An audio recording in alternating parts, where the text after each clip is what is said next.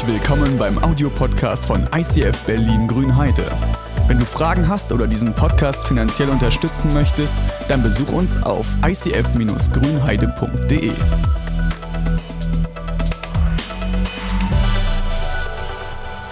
Wir sind kurz vor Weihnachten. Wir befinden uns in der Weihnachtszeit und ich möchte euch gerne in eine Geschichte mit hineinnehmen, die nicht die Jesus, Maria und Josef Geschichte ist, über die sich so oft dreht in den Tagen, sondern eine Geschichte, die etwas parallel läuft, die ein bisschen früher anfängt, aber nur minimal früher. Und wenn ihr, die, wenn ihr eine Bibel dabei habt, dann lohnt es sich heute tatsächlich. Ansonsten haben wir die Texte vorne auch dran. Und wir werden in Lukas 1 die Geschichte lesen über ähm, Zacharias, über Elisabeth und Johannes, der geboren wird. Johannes der Täufer, von dem hört man öfter im Neuen Testament, wenn man mal liest, oder tauchen einige Geschichten auf. Und wir fangen an in Lukas 1 ab Vers 5. Als Herodes König von Judäa war, lebte dort ein Priester namens Zacharias. Er gehörte zur Dienstgruppe Abia. Ich höre mal hier kurz auf, ich höre mal kurz auf, weil die Abia, das, das ist schon das Erste, worüber ich stolpern würde, wenn ich die Bibel lese. Was ist das eigentlich? Es gab damals verschiedene Priestergruppen, die in dem Tempel gearbeitet haben, die mitgeholfen haben. Also in der Kirche wären es wahrscheinlich verschiedene Ministries, verschiedene Dienstbereiche, Teams, in denen man drin ist. Und es gab 24 Stück und Zacharias war einer von ihnen und äh, die Gruppe hieß Abia. Wie Zacharias, so geht es weiter im Text, stammte auch seine Frau Elisabeth aus der Familie von Aaron. Ganz, ganz, ganz weit zurück. Beide lebten nach Gottes Willen und hielten sich in allem genau an seine Gebote und Ordnungen. Sie hatten keine Kinder, denn Elisabeth konnte keine bekommen. Und beide waren inzwischen alt geworden. Also wir finden hier zwei Leute, die sind fromme Leute. Das sind Christen, das sind Leute, die, Christen gab es ja damals noch nicht, aber gläubige Menschen, die mit Gott in Kontakt waren, moralisch gut angesehen, sie haben sich an viele Dinge gehalten oder an alles gehalten, äh, so gelebt, dass man denkt, das sind Vorbilder. Und hier wird beschrieben, sie können, können keine Kinder bekommen. Es war eine Sache in ihrem Leben, mindestens eine Sache, die nicht so lief, wie man sich das so gerne gewünscht hätte. Und neben dem emotionalen Schmerz, den manche vielleicht kennen, weil man es nicht kriegt und Kinder kommen nicht und Dinge, man versucht es und es ist, funktioniert nicht, das können manche verstehen. Aber damals, in der damaligen Zeit, war keine Kinder zu bekommen tatsächlich noch ein bisschen schwieriger. Denn es war deine Altersvorsorge. Es war nicht nur eine emotionale Bindung, eine Familie zu vervollständigen, sondern es war auch deine Vorsorge, deine Altersvorsorge. Und gesellschaftlich war es schwierig, wenn du keine Kinder hast, weil du wurdest verachtet, können wir später lesen. Ähm, du wurdest verachtet, dir fehlt irgendwas. Manche Leute haben vielleicht gesagt, hat Gott dich denn bestraft? Hast du irgendeine Sünde getan? Hast du irgendetwas getan, warum Gott dir keine Kinder schenkt? Habe ich was falsch gemacht? Das sind vielleicht die Gedanken, die Leute sich selber stellen. Habe ich was falsch gemacht, dass Gott mir keine Kinder schenkt? Also Leute, die mit Gott unterwegs sind und trotzdem erleben sie ähm, diesen Schmerz oder Dinge in ihrem Leben, die nicht so laufen, wie sie sich das gerne wünschen. Und weiter im Text lesen wir, wieder einmal tat Zacharias seinen Dienst als Priester vor Gott, weil die Gruppe Abia an der Reihe war. Wie üblich wurde ausgelost, wer zur Ehre Gottes im Tempel den Weihrauch entzünden sollte. Das Los fiel auf Zacharias. Er betrat den Tempel, während die Volksmenge draußen betete. Also es läuft ein Gottesdienst, es läuft eine Celebration, es ist eine große Veranstaltung, wo Menschen Gott anbeten, wo Lieder laufen, wo Menschen die Hände heben, wo sie Geschichten erzählen, was Gott mit ihm im Leben getan hat. Es wird aus der Tora gelesen und vorgetragen. Und irgendwann ist der Punkt, jemand muss den Hazer nachfüllen, dass der Nebel sich lichtet oder die Lichter müssen ausgetauscht werden. In diesem Fall bei, bei der Geschichte dort, es war, der Weihrauch musste neu entzündet werden, es musste Holz nachgelegt werden. Und dafür ist Zacharias dran. Er geht raus und ähm, drinnen läuft es weiter, oder er betritt den Tempel, draußen äh, läuft es weiter und plötzlich sah er auf der rechten Seite des Räucheropferaltars einen Engel des Herrn stehen. Und da habe ich gedacht, so, also ich weiß nicht, woran er das erkennt, dass ein Engel des Herrn das war. Weil zur damaligen Zeit war das nicht so üblich, dass ganz viele übernatürliche Dinge passieren. Vielleicht so ähnlich wie in der heutigen Zeit, wo so übernatürliche Dinge in unserem Bewusstsein in der Gesellschaft gar nicht mehr so drinne sind. So ähnlich war es zur damaligen Zeit. Die Leute hatten nicht ständig Eindrücke, was Gott alles tut. Es gab nicht ständig prophetische Worte sondern das war eine, man sagt so eine Zeit des Schweigens. Und plötzlich wusste Zacharias dennoch, die Erscheinung, die ich gerade habe, dieser Mann oder der dort steht, diese Gestalt, es ist ein Engel des Herrn. Sein Anblick flößte Zacharias Angst und Schrecken ein. Doch der Engel sagte zu ihm, fürchte dich nicht. Zacharias, Gott hat dein Gebet erhört. Deine Frau Elisabeth wird bald einen Sohn bekommen, den sollst du Johannes nennen. Du wirst über dieses Kind froh und glücklich sein und dich recht von Herzen freuen. Ähm, und auch viele andere werden sich über seine Geburt freuen. Also Zacharias hat eine Gotteserfahrung. Er hat diese Gestalt und er sieht sie und er weiß, das ist tatsächlich Gott, der da steht. Das ist eine göttliche Gestalt, die da steht. Also diese Überzeugung, die hat diese Begegnung in ihm, also das war so felsenfest drinne. Und diese Begegnung ist nicht eine softe, ist nicht wohlig weich, dass man denkt, oh, der redet mir so zum Munde und so ein bisschen, oh, es fühlt sich so schön an mit Jesus oder mit Gott, sondern es, ist, es geht gleich ans Eingemachte, es geht direkt zur Sache. Der Engel spricht direkt das Thema an, welches für Zacharias wohl irgendwie oben auf war, wofür er gebetet hat. Das, wo er sich vielleicht, oder nicht vielleicht, sondern wo er sich so sehr wünscht, dass Gott endlich etwas tut. Ein Thema, wo du dir vielleicht auch wünschst, dass Gott das mal irgendwie beantwortet. Aber gleichzeitig sind das manchmal die Themen, wo man gar nicht angesprochen werden möchte wo man denkt, oh, hoffentlich spricht mich noch jemand nicht gleich wieder an, weil Gott hat noch nicht getan. Also habt ihr immer noch kein Kind, haben sie vielleicht gefragt, ja, oder manche, bist du immer noch Single, du bist schon 20, wird doch langsam mal Zeit. Also in der Weihnachtszeit, wenn man nach Hause fährt, hört man das vielleicht manchmal. Das sind so die Themen, man wünscht sich eine Veränderung, aber gleichzeitig möchte man nicht angesprochen werden.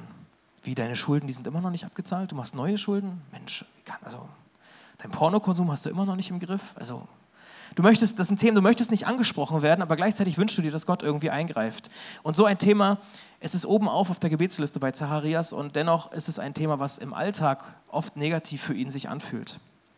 Und Gott hat deine Gebete erhört. So ist der Satz, den Zacharias hört. Und ich glaube, er trifft ihn tatsächlich ins Herz. Ich glaube, es ist so dieses, wow, es trifft mich, es berührt mich. Gott spricht in mein Herz hinein. Und ich weiß nicht, ob du diese Gottesbegegnung kennst. Interessant ist, wenn man, wenn man in die Bibel schaut, viele Gottesbegegnungen passieren nicht unbedingt in den Gottesdiensten. Die passieren nicht unbedingt in der Kirche. Und ich finde es irgendwie gut, dass wir da sind und dass wir hier sind, dass wir mit Erwartungen kommen und hier sitzen und sagen und hoffen, dass Gott uns irgendwie was sagt, dass, dass eine Liedzeile uns im Herzen betrifft, dass wir merken, irgendeine Weisheit, irgendein, irgendein Wort aus der Predigt, irgendwas trifft mein Herz und ich habe das Gefühl, Gott redet zu mir. Wenn du in die Bibel schaust, dann wirst du sehen, dass diese persönlichen Gottesbegegnungen oft drumherum laufen, dass sie oft im Alltag sich abspielen. Und ich hoffe, dass das auch die Regel oder dass das die Häufigkeit, dass es häufiger draußen passiert, wo wir alleine mit Gott unterwegs sind, als das, was hier passiert. Dennoch ist es gut, auch große Erwartungen zu haben, aber du brauchst das eins, eins zu eins. Und der Engel spricht ähm, zu Zacharias und er sagt noch mehr. Es geht weiter. Gott wird ihm, also dem Sohn Johannes, eine große Aufgabe übertragen. Er wird weder Wein noch andere berauschende Getränke zu sich nehmen. Schon vor seiner Geburt wird er mit dem Heiligen Geist erfüllt sein und er wird viele in Israel zum Herrn, ihrem Gott, zurückbringen. Erfüllt mit dem Geist und der Kraft des Propheten Elia, auch das war ein ganz großer Prophet damals mal, er wird das Kommen Gottes vorbereiten. Er wird dafür sorgen, dass die Eltern sich wieder mit den Kindern versöhnen und die Ungehorsamen werden wieder danach fragen, wie sie Gottes Willen erfüllen können. So wird er das ganze Volk darauf vorbereiten, den Herrn zu empfangen. Gott will Johannes benutzen. Und die Ankündigung mit dem Heiligen Geist, wo es dort steht, er wird schon den Heiligen Geist erleben, er wird, er wird von der Geburt an mit dem Heiligen Geist erfüllt sein, das ist eine ganz besondere Kiste. Theologisch korrekt ist das eigentlich nicht, nicht unbedingt, weil normalerweise in der Zeit vom Alten Testament, da, da ist es so, dass der Heilige Geist immer nur auf bestimmte Personen kommt. Immer nur auf, zu einer bestimmten Zeit, für eine bestimmte Aufgabe kommt der Heilige Geist auf jemanden. Aber so, dass es pauschal fürs ganze Leben gilt, dass es von der Geburt an für diese große Aufgabe, das, das gab es bis dahin nicht. Und das ist besonders und das ist anders als normal. Und das zeigt mir und das zeigt vielleicht auch Zacharias, dass diese Aufgabe, die Gott in Johannes sieht, die Lösung oder dass er einen Beitrag dafür leistet, dass diese Aufgabe enorm groß ist. Und dass sie sich wahrscheinlich mit dem Ziel Gottes, was er mit den Menschen hat, sehr nah übereinkommt. Dass es nicht nur ein Teil ist, den du erfüllen sollst, sondern ein Großteil. Das Ziel, was Gott mit den Menschen hat, das wird hier schon deutlich. Gott will Johannes benutzen, für, ich sage jetzt mal drei Sachen, so Frieden und Versöhnung zwischen den Menschen. Es steht dort drin, dass er die Väter oder die, die Eltern mit den Kindern wieder versöhnt miteinander. Gott möchte, dass Frieden und Versöhnung zwischen den Menschen passiert. Also wenn du mit Menschen in Unfrieden bist, wenn, wenn ihr euch aus dem Weg geht, weil man hat irgendwie gekracht und man hat irgendwie Streit, dann ist das am Ziel Gottes vorbeigelebt. Dann hat Gott noch was vor, dann ist er noch nicht am Ziel mit dir. Wenn du mit anderen Menschen nicht versöhnt bist, dann ist das am Ziel vorbeigelebt. Dann wirst du nicht das Leben erleben, was Gott sich eigentlich für dich überlegt hat. Johannes soll einen Beitrag dazu leisten, dass Menschen wieder in Versöhnung miteinander kommen. Johannes ist auch ein Wegbereiter dafür, dass Menschen zurück zu Gott kommen. Das heißt, dass er Menschen zurück zu Gott bringt. Den Frieden zwischen Mensch und Gott wiederherzustellen. Also nicht nur der Frieden, der zwischen Menschen läuft, sondern auch der Frieden, der zwischen dir und Gott ist. Dass da wieder Frieden herrschen kann. Die Dinge, die zwischen dir und Gott stehen, die müssen da nicht bleiben. Es ist nicht so wie bei Menschen, wo man, kennt ihr manchmal, man sagt immer, kennen wir unter den Teppich reden wir nicht mehr drüber. Schwamm drüber oder so. Ne? Und, aber irgendwann ist die Teppichkante, unter die man immer alles kehrt, so groß, dass man auch drüber stolpern kann. Bei Gott ist das anders. Er sagt, er möchte nicht die Dinge unter den Teppich kehren, er möchte sie wegsaugen. Er möchte sie wegwerfen, dass es eben nicht den Punkt gibt, dass man immer wieder drüber stolpert. Frieden zwischen dir und Gott das, was an Versöhnung zwischen Menschen möglich ist. Wenn man sagt, okay, wir, wir Lukas, ist, wir haben wieder uns vertragen, was auch immer, es tut mir leid oder keine Ahnung, und wir merken, eine Freundschaft ist wieder da, eine Beziehung ist wieder da und man kann frei miteinander umgehen. Dieses Gefühl, diesen Zustand von Freiheit, den möchte Gott genauso herstellen zwischen dir und ihm. Dass Gott sich mit Menschen wieder in Verbindung bringt, dass Menschen mit Gott versöhnt sind. Und das Dritte, was Johannes ähm, helfen wird, ist, dass er Menschen hilft, mit ihrem Leben zurechtzukommen, den Frieden zwischen dir und dir selbst wieder zu erleben, dass du wirklich erfolgreich, also im Sinne von der Bibel erfolgreich zu leben, ähm, letztlich im Frieden mit dir selbst zu sein. Auch das gelingt Menschen nicht immer. Also damals nicht, heute auch nicht. Versuch mal, dich hinzusetzen. Ich habe das in diesem Jahr häufiger mal versucht, mich hinzusetzen und einfach nur da zu sein einfach mal nichts hören, nichts sagen, einfach nur du und du selbst. Das ist schon, äh, das ist manchmal ein bisschen schmerzhaft. Also diese Stille ist manchmal ein bisschen schmerzhaft. Ich habe von manchen, äh, dieses, dieses Ding, das erleben viele vielleicht von euch, ähm, dieses abends einschlafen. Also drei Fragezeichen, Netflix läuft, YouTube läuft, was auch immer so. Einfach, weil man kann die Stille manchmal nicht aushalten. Die Gedanken, die dann kommen, kann man manchmal nicht aushalten. Vielleicht ist es ein Zeichen oder ein Indiz dafür, dass man die Gedanken nicht so mag, die dann kommen. Dass man sagt, okay, ich, ich will mich eigentlich nicht mit dem beschäftigen, was mich ausmacht. Vielleicht suche ich dann eine Ablenkung. Vielleicht rede ich mich sonst nämlich schlecht, mache mir Vorwürfe für Dinge, die getan sind. Und auch das will Gott bereinigen, auch das will Gott in Ordnung bringen. Auch da will Gott mit seinem Licht hineinkommen und sagen, okay, ich schenke dir Frieden. Frieden, dass du dir selbst vergeben kannst, dass du dir nicht Vorwürfe machst. Das ist eine Sache, wo Johannes, der Täufer, so wird er später genannt, wo Johannes den Menschen hilft, diesen Frieden wieder zu finden. Nicht nur Frieden miteinander, nicht nur Frieden mit Gott, sondern auch Frieden mit sich selbst zu finden. Johannes wird den Menschen helfen und in der Geschichte geht es weiter.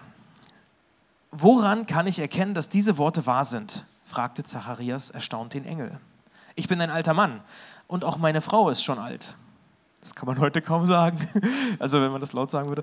Ähm, aber der Engel antwortet, ich bin Gabriel und stehe unmittelbar vor Gott als sein Diener. Er gab mir den Auftrag, dir diese gute Nachricht zu überbringen. Was ich gesagt habe, wird sich erfüllen, wenn die Zeit dafür gekommen ist. Aber weil du meinen Worten keinen Glauben geschenkt hast, wirst du so lange stumm sein und nicht mehr sprechen können, bis es eintrifft. Eigentlich ein bisschen zusammengezuckt, als ich das gelesen habe. Weil ich kann mich in Zacharias hineinversetzen. Weil rein logisch betrachtet, er ist alt, er hat immer wieder dafür gebetet und biologisch scheint da nicht mehr viel möglich zu sein, dass er und seine Frau noch ein Kind bekommt. Und obwohl er wusste, dass er eine Gotteserfahrung hat, obwohl er wusste, da ist ein Engel des Herrn, kann er dem Ganzen keinen Glauben schenken. Und ich kann mich trotzdem in ihn einversetzen, weil er sagt, biologisch, logisch gedacht ist das einfach nicht möglich. Und warum sollte Gott jetzt noch irgendwelche Wunder tun? Wir sind doch ganz normale Leute, wir sind doch keine Besonderen. Und du liest auch an anderer Stelle in der Bibel, dass du göttliche Erlebnisse, dass du prophetische Eindrücke, dass du Visionen, dass du sie prüfen sollst dass du dich fragen musst, war das jetzt Gott oder ist das äh, ein menschlicher Gedanke gewesen, der dir da weitergegeben wurde oder wo dir etwas aufgegangen ist. Prüfe solche Eindrücke. Von daher merke ich, dass mich das irgendwie antriggert und ich denke so, warum passiert das? Warum muss der Zacharias, äh, obwohl er nur diese Rückfrage gestellt hat, wie kann ich sicher sein, dass, du, dass das wirklich von Gott ist, dass es wirklich passiert, wie, wieso macht er das? Im Alten Testament, da gab es mal einen Propheten, der hat, der hat sogar ähm, so ein Stück Fell, so, so ein Vlies, so, so ein Stoff ausgelegt und gesagt, oh Gott, wenn das, ich lege das jetzt aus und ich will wissen, passiert das eine, dann heißt es das, passiert das andere, dann heißt es das. Also wo er Gott fast herausfordert und sagt, okay, ich, ich will, dass du mir jetzt nochmal genau erklärst, war das jetzt, ist es jetzt so oder so? Und dann denke ich so, wie passt denn das schon wieder rein? Dass Zacharias eine Rückfrage stellt und trotzdem kriegt er hier fast eine Strafe, dass er eben nicht mehr so lange stumm sein wird, bis diese Geschichte eintrifft. Und vielleicht liegt es daran, dass Zacharias genau wusste, dass es eine göttliche Begegnung ist, dass er eigentlich wusste, da steht ein Gesandter Gottes vor mir und er spricht zu mir, es trifft mich im Herzen und dennoch fällt es mir schwer zu glauben. Und dennoch lehne ich das ab. Das ist, das ist ein bisschen vielleicht meine Erklärung, ähm, warum es sein kann, warum da ein Unterschied ist zu dem anderen. Ich empfehle Leuten immer wieder auch Eindrücke zu prüfen. Und vielleicht gibt es aber auch Punkte, wo man manchmal einfach folgen muss und nicht immer wieder hinterfragt und nicht immer überlegen, und war das jetzt wirklich, sondern auch sagen, okay, Gott lenke meine Schritte, ich gehe los. Vielleicht war das an dieser Stelle ähm, bei Zacharias so ein Punkt. Es geht weiter im Text. Inzwischen wartete die Menschenmenge draußen auf Zacharias. Alle wunderten sich, dass er so lange im Tempel blieb. Als er endlich herauskam, konnte er nicht zu ihnen sprechen. Daran erkannten sie, dass er im Tempel eine göttliche Erscheinung gehabt haben musste. Da habe ich mich gefragt, also wenn sie das als göttliches Zeichen sehen, also Zacharias ist stumm, das ist das göttliche Zeichen, das, das, äh, das ist das Zeichen, dass Gott mit ihm, mit ihm geredet haben muss. Also wie viel hat er sonst gequatscht? Also der muss ja wahrscheinlich eine Labertasche gewesen sein und niemand konnte ihn stoppen, außer Gott selbst. Also keine Ahnung, aber sie haben das als Zeichen erkannt, dass ähm, Zacharias jetzt ein Erlebnis mit Gott hatte, weil er war stumm. Äh, Zacharias verständigte sich durch Handzeichen mit ihnen und blieb stumm. Als die Zeit seines Tempeldienstes vorüber war, kehrte er nach Hause zurück. Also er ist nicht zum Arzt oder zu irgendwie nach Hause, sondern hat das erstmal durchgezogen und hat halt weitergearbeitet. Nur wenig später wurde seine Frau Elisabeth schwanger. Also zu Hause haben sie direkt versucht und das hat anscheinend geklappt. Ähm, in den ersten fünf Monaten lebten sie völlig zurückgezogen und verließen das Haus nicht. Ich glaube, sie haben sich sortiert. Sie haben ihr Leben nochmal ähm, auf die Beine stellen müssen. Sie mussten sich daran erstmal äh, orientieren, keine Ahnung. Jedenfalls sagt Maria, nicht Maria, Elisabeth sagt, der Herr hat an mich gedacht und mir geholfen. Nun kann mich niemand mehr verachten, weil ich keine Kinder habe. Menschen haben ihr Verachtung ausgesprochen, den Wert genommen. Anscheinend bist du nichts wert, wenn du keine Kinder hast. Jetzt kann das nicht mehr passieren, dass Menschen dir den Wert rauben. Leute, die mit Gott unterwegs waren, eigentlich wissen, mein Wert kommt aus Gott. Trotzdem fällt es schwer, fiel es ihnen schwer, diesen Wert, die Verachtung nicht ins Herz fallen zu lassen. Wie geht es mit der Familie weiter? Das reiße ich nur kurz an. Wir lesen in der Bibel davon, dass kurz danach Elisabeth Besuch bekommt von Maria dass Maria erzählt, auch sie ist schwanger mit diesem Jesus, der im Bauch ist und so, und dann Johannes, der hüpft dann und dann kommt der Heilige Geist und so weiter. Und einige Zeit später wird das Kind von Zachäus, nicht Zachäus, von Zacharias und Elisabeth geboren und bekommt den Namen Johannes. Und auch das ist ziemlich ungewöhnlich, denn normalerweise wird das Kind zu der damaligen Zeit immer nach dem Vater benannt. Oder zumindest nach einem äh, Vorfahren, der schon äh, da gewesen ist, nach einem Verwandten aus der Familie. Und Elisabeth sagt, nein, der soll Johannes heißen. Das hat Gott uns irgendwie klar gemacht. Und dann diskutieren die Leute und sagen, du hast nichts zu sagen, wir holen mal deinen Mann. Und der Mann sagt dann auch, lässt sich dann so sein, sein Tablett geben dort, sein, sein Tafel geben und, und schreibt da drauf und sagt, er soll Johannes heißen. Und in diesem Moment kann er wieder anfangen zu reden. In diesem Moment ähm, kann er wieder reden und äh, sagt, mein Sohn, er wird Johannes heißen. Was ziehe ich aus der Geschichte? Also was hat diese Geschichte uns zu sagen, neben den Dingen, wo man sich vielleicht mit Menschen oder Situationen aus der Geschichte identifizieren kann? Was steckt da noch drin? Also es kann sein eben dieses Identifizieren, dass du dich mit Zacharias oder Elisabeth identifizierst.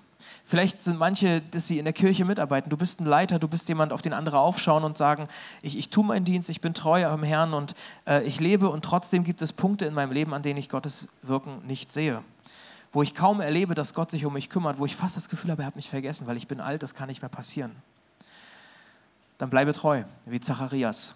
Dann bleibe treu und wenn ich dir noch eine Sache sagen kann, dann verliere dein Glauben nicht daran, dass Gott mit dir, dass es Gott mit dir gut meint. Ich merke, dass es in so Themen, in so Themengebieten manchmal total schwer ist, diesen Glauben nicht zu verlieren, da wo man fast darum kämpfen muss, diesen Glauben nicht zu verlieren, dass Gott es gut mit einem meint. Halte daran fest, dass Gott ein guter Gott ist, dass er dich nicht vergessen hat. Bleibe treu in den Dingen, in denen du drinne bist, aber gib nicht auf, dass Gott es gut mit dir meint. Der Gedanke, warum ich die Geschichte rausgesucht habe für diese Predigt, ist, weil wir uns in diesen nächsten Wochen um das Thema, oder nächsten Wochen, wir haben ja nur noch eine Woche, aber wir haben gesagt, wir wollen diesem Monat ein, ein, ein, ein Licht, ein, ein Thema geben, und zwar Shine, Glow in the Dark. Wir haben gesagt, wir wir gucken uns an, wie können wir Licht sein. Und mir ist diese Geschichte eingefallen oder irgendwie habe ich versucht, das zusammenzubringen, weil mir die nicht aus dem Kopf gegangen ist. Wie kannst du ein Licht sein? Und diese Geschichte, die leitet nämlich ein neues Kapitel ein für mich. Nicht für mich, ich glaube, sie leitet ein neues Kapitel ein in der Theologie. Dass der Heilige Geist nämlich nicht mehr, ich habe das schon gesagt, dass er nicht mehr wie im Alten Testament pauschal, äh, nicht mehr nur auf einzelnen Personen für eine bestimmte Zeit, für einen bestimmten Zweck da ist, sondern dass da schon gezeigt wird, eine neue Zeitrechnung geht los. Eine neue Zeitrechnung in, in der Geschichte zwischen Gott und Mensch geht los. Vorher gab es den Heiligen Geist nicht für jeden Gläubigen, sondern immer nur für bestimmte Personen. Und trotzdem gab es im Alten Testament auch schon Menschen, Propheten, die so einen Einblick in die geistliche Welt hatten, die, einen, die Zusagen hatten, die Versprechen von Gott bekommen haben und sagten, okay, wir wissen, irgendwann wird das anders sein. Irgendwann wird es anders sein, dass tatsächlich jeder Gläubige diesen Heiligen Geist haben wird. Und diese Verheißungen, die aufgeschrieben wurden im Alten Testament, die kannte Zacharias. Er hat ja davon ständig gehört, er hat ja in der Bibel gelesen, also in der Tora im Alten Testament, und er kannte diese Vorhersagen und wusste, wenn es passieren wird, dass im Mutterleibe schon Kinder den Heiligen Geist bekommen, wenn alles Volk den Heiligen Geist bekommt, dann ist das ein Zeichen dafür, dass Gott sich in ganz besonderer Weise den Menschen zuneigt. Und Zacharias hört, wie Gott zu ihm redet und sagt, dein Sohn wird eine besondere Berufung haben. Und er wird von Anfang an den Heiligen Geist haben. Sein Name soll Programm sein. Der Name Johannes bedeutet, Gott ist gnädig. Und das ist sein Grundsatzprogramm, das ist das Programm, das ist der Satz, das ist das Thema des Lebens von Johannes. Er sagt immer wieder, Gott ist gnädig, du kannst umkehren, du kannst zu ihm kommen, zu zeigen, Gott ist gnädig. Es gibt keine Situation, aus der du nicht zu, kommen, zu Gott kommen kannst. Johannes wird als Wegbereiter für Jesus bezeichnet, als Rufer in der Wüste, so steht das manchmal drin. Also als einer, der in der Wüste, da wo es trocken ist, da wo kein Wasser ist, da wo das Leben vielleicht fehlt, wo es steinig ist, dass da jemand ist, der ruft und eine, eine Orientierung gibt. Man könnte auch sagen, da wo es dunkel ist, da wo es schwierig ist, da wo man nicht den Weg weiß und nicht weiß wohin, gibt es ein Licht, was aufs große Licht hinweist. Weil Menschen von Problemen umzingelt sind, gibt es jemanden, der auf das Licht Gottes hinweist. Und Jesus macht eine ähnliche Kiste ein paar Jahre später als erwachsener Mann. Da gibt er seinen Jüngern den großen Auftrag, genauso Menschen in die Umkehr zu rufen, genauso zu sagen, holt die Leute zu Gott zurück, zeigt ihnen, wie es ist, es geht darum, Menschen mit Gott zu versöhnen. Und wir benutzen das auch, dass wir immer wieder diese vier Punkte äh, hervorrufen und sagen, ihr seid es. Jesus sagt zu den Leuten, ihr seid es, die den Leuten erklären, dass Gott sie bedingungslos liebt, dieses Herz, dieses große Herz, was am Anfang steht. Gott will eine Beziehung, nicht nur fürs Hier und Jetzt, dass er sagt, er will mit uns Menschen heute leben, sondern in die Ewigkeit hinein. Und trotzdem driften wir immer wieder ab. Das zweite Zeichen mit diesem Pfeil, wir driften immer wieder ab. Wir, wir gehen Wege ohne Gott, wir treffen Entscheidungen ohne Gott ich kann zurück zu Jesus kommen, ich kann wieder zurück auf die Spur kommen, ich kann wegen dem Kreuz, wegen dem, was Jesus getan hat, dass er am Kreuz die Schuld getragen hat, so sagen wir es so oft. Die Konsequenzen, die meine Fehler hatten äh, vor Gott, die hat er auf sich genommen, damit ich mich mit meinem Leben neu in ihm verankern kann. Und Jesus sagt, diese vier Punkte, dieses Evangelium, haut das raus, geht zu den Leuten, ihr müsst den Menschen das erklären, weil es die beste Nachricht überhaupt. Tut das und ich gebe euch meinen Helfer, ich gebe euch meinen Heiligen Geist, dass er in euch lebt, dass er euch befähigt, dass ihr Zeugen sein könnt. In dieser Stadt, in diesem Landkreis, in diesem Bundesland, was auch immer, ähm, bis in die ganze Welt hinein. Dieser Heilige Geist, er steht euch bereit. Und er ist nicht mehr begrenzt auf eine Einzelperson, sondern er ist für diese Aufgabe da für euch. Für diese große Aufgabe gebe ich ihn euch. Und Pfingsten passiert dann dieses große Wunder und die Christen erleben das, dass der Heilige Geist in jedes gläubige Herz ausgegossen wird. Das ist für uns oft gar nichts Besonderes mehr. Wir denken immer so, naja, ähm, werde Christ, lass dich taufen und so, und dann fängst du an und dann du erlebst, dass der Heilige Geist in dir wirksam ist. Das, das, das war damals kaum vorstellbar. Das ist für uns so fast pauschal, normal irgendwie, das, das ist für uns nichts Besonderes. Aber lass dir mal auf die Zunge, das auf der Zunge zergehen, dass es damals eben nicht so war. Das, das gab es nicht. Durch Jesus kommt nicht nur Rettung in die Welt, so von, dieser, von Furcht, von Anklage, von Selbstanklage und so. Durch das Kreuz, durch die Auferstehung, durch die Ausgießung des Heiligen Geistes beginnt ein neues Zeitalter in der Geschichte Gottes mit den Menschen. Diese Dimension, die ist so enorm, dass sogar unsere Zeitrechnung umgestellt wurde. Dass wir unsere Zeitrechnung umgestellt haben und wir uns um dieses Ereignis, dass Gott zu den Menschen kommt, nochmal neu anfangen. Sagen, okay, wir fangen die Zeitrechnung nochmal neu an und orientieren uns an diesem Punkt der Geschichte. Ich meine, heute haben wir oft Gott wieder vergessen aus dem Bewusstsein dieser Gesellschaft, aber unsere, unser Kern, unsere Zeitrechnung geht darum. Ja? Also das, dieses Ereignis hat wirklich was ausgelöst. Gottes Geist wohnt nicht mehr in einzelnen Menschen, sondern er wohnt in entschiedenen Menschen. Für diese Aufgabe ein Licht zu sein. Und seine Herausforderung an dich und an uns in dieser Weihnachtszeit, dass wir ein Licht sind. Sei ein Licht in dieser Weihnachtszeit. In der Zeit, in der um uns herum oft mit Ängsten gespielt wird, in der Zeit, wo, wo Ängste fast provoziert werden, wo die Gesellschaft sich fast verändert, wo man das Gefühl hat, irgendwas driftet hier auseinander, irgendwas passiert hier Und es kann Unsicherheit hervorrufen, das kann Angst hervorrufen. Da braucht es Menschen, die sich nicht von dieser Furcht treiben lassen. Wir brauchen Gottes Frieden. Das, was er sagt, das, was, was ich euch geben will, zwischeneinander, zwischen Mensch und Gott. Wir brauchen diesen Frieden so, so sehr wie lange nicht mehr. Und ich glaube, Gott könnte schon ein paar Engel schicken und mal manchen Leuten den Kopf waschen und so weiter. Aber Gott hat Menschen geschickt. Gott hat Menschen geschickt. Er hat schon gesagt, okay, ich werde keine Engel schicken, ich habe Menschen geschickt. Es gibt Menschen in Grünheide.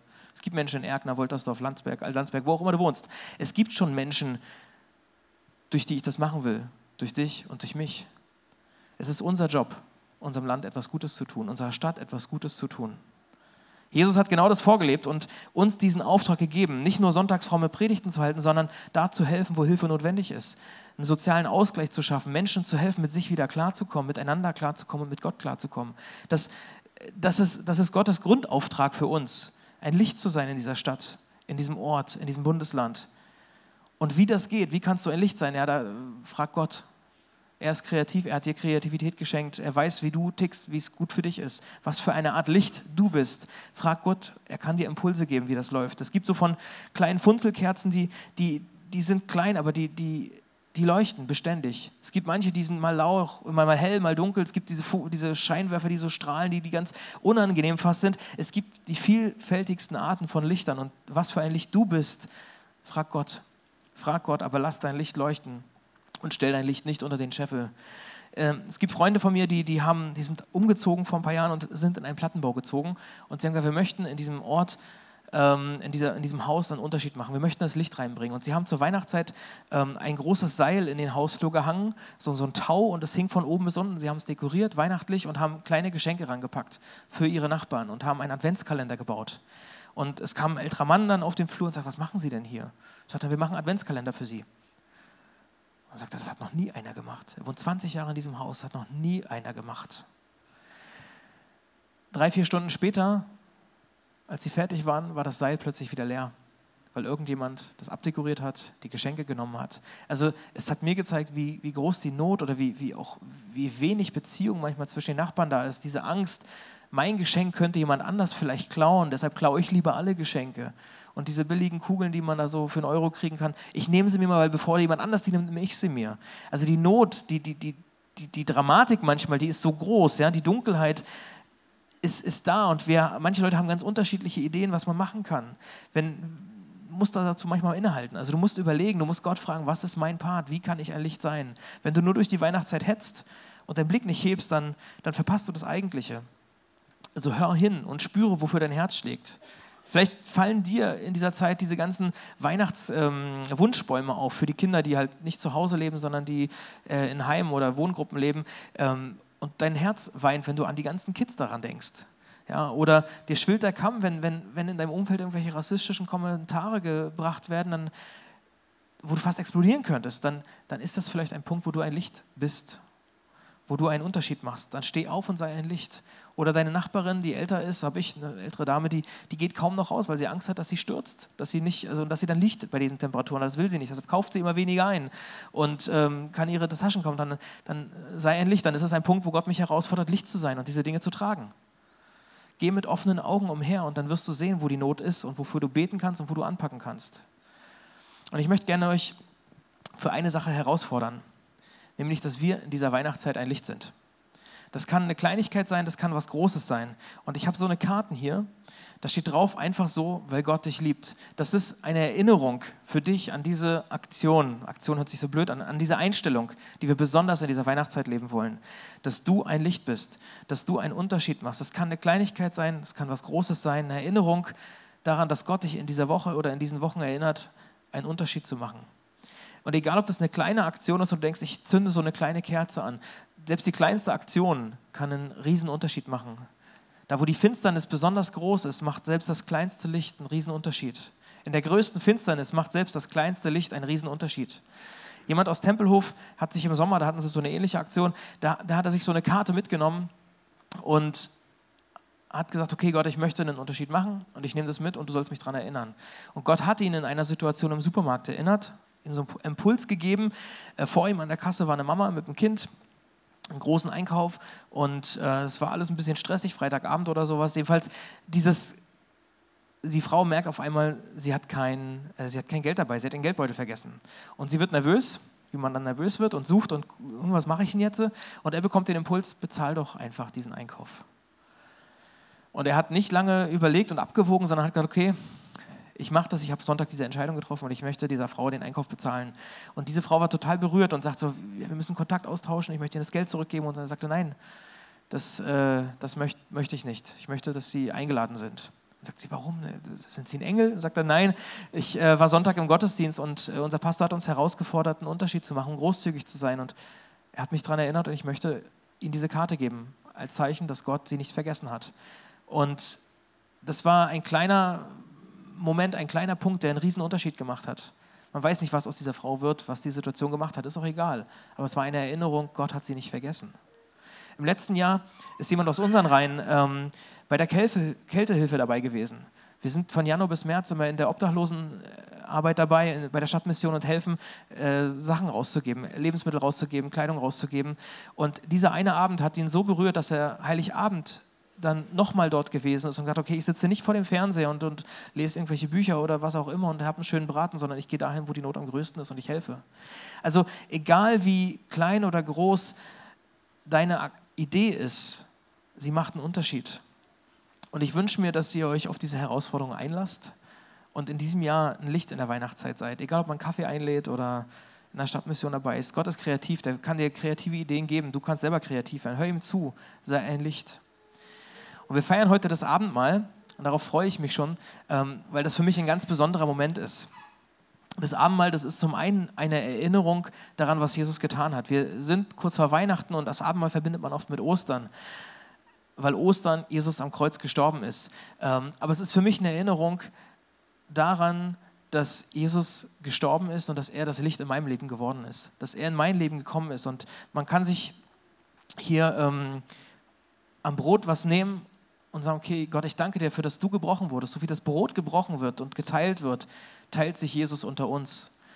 So wie das Brot, wie ich das Brot aufnehme, nehme ich Jesus in mein Leben auf. Vielleicht triffst du nochmal neu eine, oder vielleicht auch zum ersten Mal eine Entscheidung, sagen, Gott, ich gebe dir eine Chance, nochmal neu in mein Leben zu kommen, Raum zu machen in meinem Leben, deine Kraft in meinem Leben zu geben. Wir haben daneben Saft zu stehen. Auch der Saft ist eine Erinnerung an das Blut Jesu, daran, dass Jesus geblutet hat dass er uns reingewaschen hat, dass Vergebung möglich ist, dass die Dinge, die zwischen mir und Gott stehen, dass sie weggewischt werden können, dass es Frieden zwischen mir und Gott geben kann. Und wir haben diese Karten auf dem Tisch zu liegen. Wir haben diese Karten, die du auch dir nehmen kannst, ähm, um zu sagen, Gott, ich nehme die Herausforderung an und ich möchte ein Licht sein in dieser Weihnachtszeit. Wir werden jetzt einen Videoclip sehen, und du kannst schon während des Videos kommen, um Abendmahl zu feiern. Du kannst aber auch während des nächsten Liedes danach äh, weiter nach vorne kommen, um das Abendmahl zu feiern und Gott irgendwie eine Antwort zu geben, ein Zeichen zu setzen, zu sagen, Gott, ich danke dir dafür, dass du in mein Leben gekommen bist, dass du in meine Welt gekommen bist und dort groß werden möchtest. Und deshalb möchte ich ein Licht in dieser Welt sein und in dieser Weihnachtszeit dein Licht rüberbringen. Und Jesus, dafür möchte ich beten. Erstmal danke ich dir dafür, dass, dass du gekommen bist und dass du auch heute neu kommen kannst in unsere Welt hinein. Du siehst, aus welchen unterschiedlichsten Hintergründen wir so kommen, ob wir dich total gut kennen, ob wir irgendwie hier reingestolpert sind. Ich danke dir, dass du uns kennst und dass du ein Interesse an uns hast und dass du uns nicht vergessen hast. Und ich möchte dich bitten, dass wir deine Hand und dein Handeln im Alltag sehen. Ich bitte dich, dass die Momente, in den nächsten Wochen intensiv sind, dass wir merken, wie wir eine Begegnung mit dir haben und dass du an Punkte rangehst, wo du Raum in uns gewinnen möchtest und uns Antworten geben möchtest für Fragen, die wir bewegen. Und gleichzeitig danke ich dir, dass wir nicht nur für uns leben, sondern du uns in diese Welt geschickt hast, um einen Unterschied zu machen, um ein Licht zu sein. Und ich bitte dich, dass du unsere Projektionsfläche reinigst und säuberst dass wir dich widerspiegeln können in dieser Welt. Ich bitte dich um Momente, in denen du uns an diese Karten erinnerst, an diese Aktion erinnerst, dass wir großzügiger sind als bisher, dass wir ein Licht sind, dass wir ein Licht sein können. Und ich bitte dich um kreative Gedanken und Ideen und dass wir uns gegenseitig anstacheln, um Gutes zu tun oder um ähm, ja, diese Geschichten zu erzählen und uns auszutauschen, was wir erleben. Ich bitte dich, dass du uns benutzt, um ein Licht in dieser Welt zu sein, um Hoffnung zu bringen, weil du die Hoffnung bist, Jesus. Amen.